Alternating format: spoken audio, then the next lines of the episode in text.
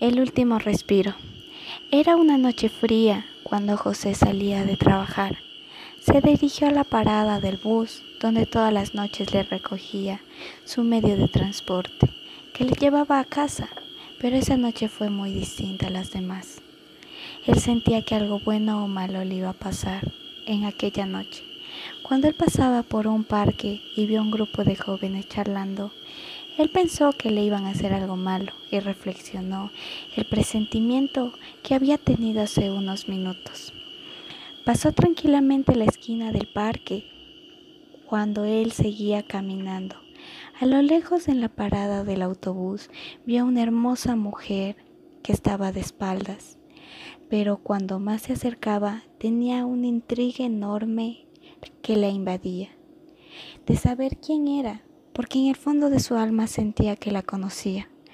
Cuando llegó a la parada, tenía un gran miedo de mirarla, pero la intriga y el valor que él tenía hicieron que le preguntara su nombre.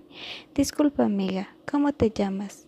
Mi nombre es Sofía, dijo ella.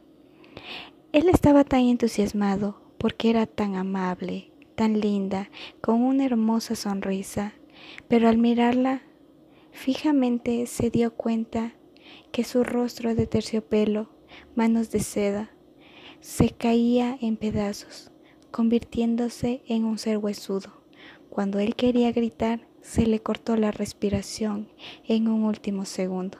La mujer lo sostuvo de sus manos y se desvanecieron en el instante, dejando el último respiro en esa noche fría y oscura.